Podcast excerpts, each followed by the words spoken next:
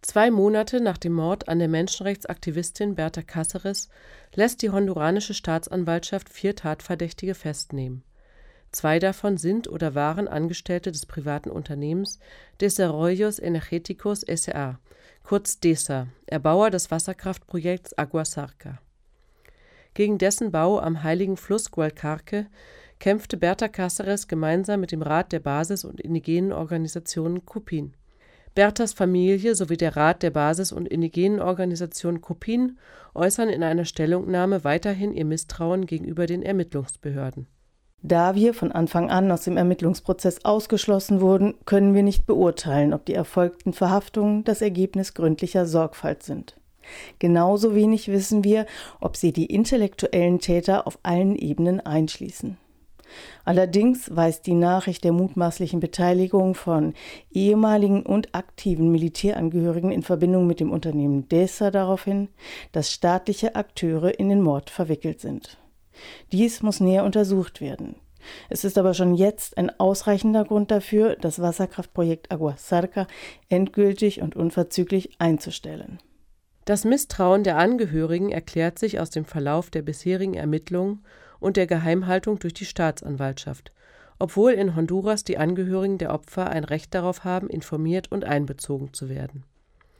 Auf dem internationalen Solidaritätstreffen Berta Cáceres lebt, das Mitte April in Tegucigalpa stattfand, erklärte der Anwalt der Familie Victor Fernandez. Wie ihr wisst, haben sich die Ermittlungen die ersten 48 Stunden nach dem Delikt auf Personen konzentriert, die persönlich mit Bertita in Verbindung standen oder dem Copin nahestanden. Diese Strategie konnte allerdings nicht funktionieren, denn der Companiero Gustavo Castro überlebte den Angriff und machte diese Ermittlungen zunichte. Sie beabsichtigten, den Fall innerhalb der ersten 48 Stunden zu lösen, um nicht in Richtung der bisherigen Drohungen, die Bertha erhalten hatte, ermitteln zu müssen. Vor circa sieben Monaten begann das Unternehmen DESA ein zweites Mal mit den Bauarbeiten am Wasserkraftprojekt Aguasarca auf dem Territorium der indigenen Lenker. Seitdem haben die Drohungen gegen die Gegner und Gegnerinnen wieder massiv zugenommen. Es wurde bei Bertha eingebrochen und auf ihr Auto geschossen. Kurz vor Berthas Tod wurden sie und weitere Mitglieder des Kopien Ende Februar vom Sicherheitspersonal des Unternehmens und vom lokalen Bürgermeister aufgehalten, bedroht und schikaniert. Ihre Autos und Busse wurden beschädigt, während Polizei und Militär zuschauten. Trotz dieser Vorgeschichte verhörten die honduranischen Ermittler zunächst nur den Zeugen Gustavo Castro und Mitglieder des Kopien. Nun sieht es doch so aus, als wollten die Behörden glaubwürdige Ermittlungsergebnisse präsentieren. Tomás Gomez, derzeitiger Koordinator des Kopien, vermutet, dass oberste Regierungskreise in den Fall verwickelt sind. Er sagt, nur die materiellen Täter, die Ausführenden, seien Teil des Unternehmens DESA. Aber die intellektuellen Urheber sind Gladys Aurora Lopez.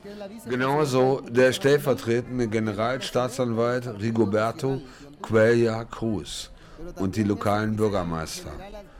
Das sind die Sphären der Regierung, die als intellektuelle Autoren gelten. Aus diesem Grund wollen wir eine unabhängige Kommission, damit nicht nur die Auftragsmörder verhaftet werden.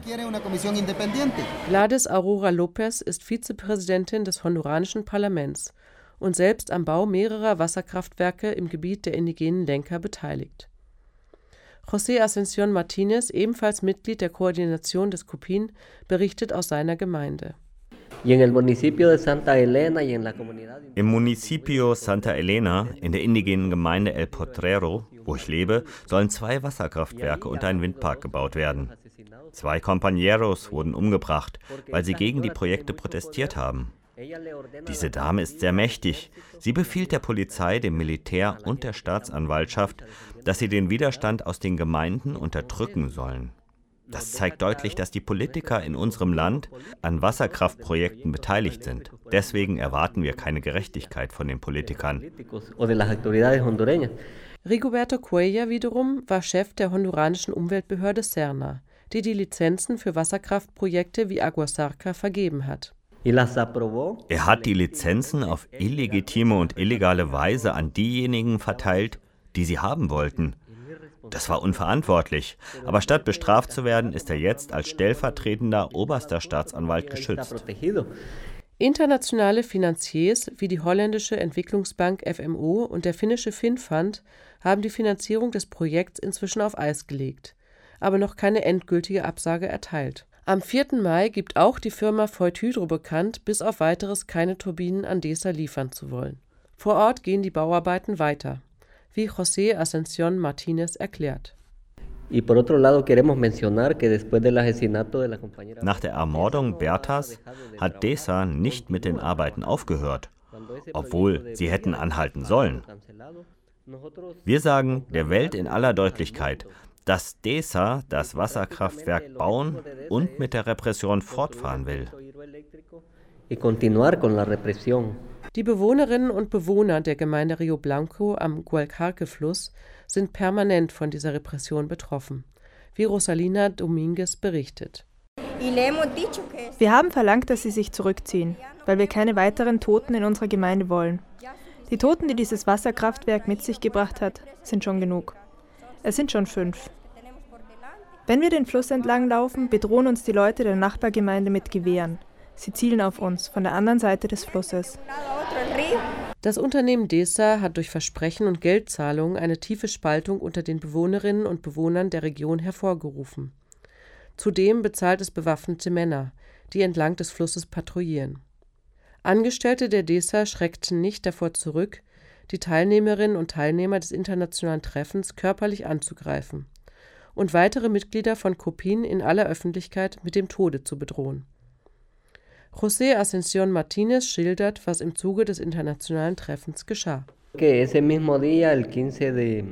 Am 15. April sind wir von Tegucigalpa nach Rio Blanco gefahren, um am Fluss Gualcarque eine Zeremonie abzuhalten.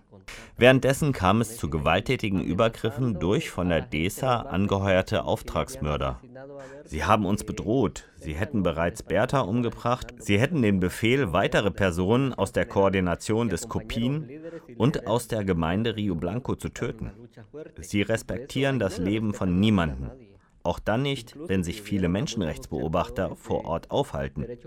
Sie haben einfach Steine nach ihnen geworfen.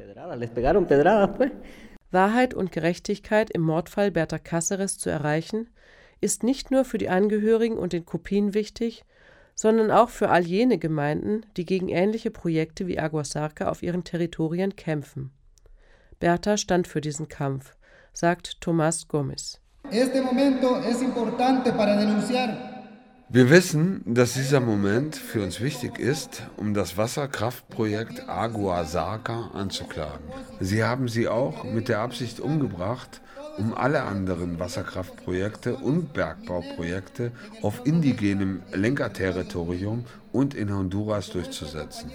Weil unsere Compañera Berta Cáceres ein Symbol ist, sie war eine Kämpferin, die sich nie verkauft hat, die sich nie gebeugt hat von den verschiedenen Angeboten, die ihr gemacht wurden in diesem korrupten Land.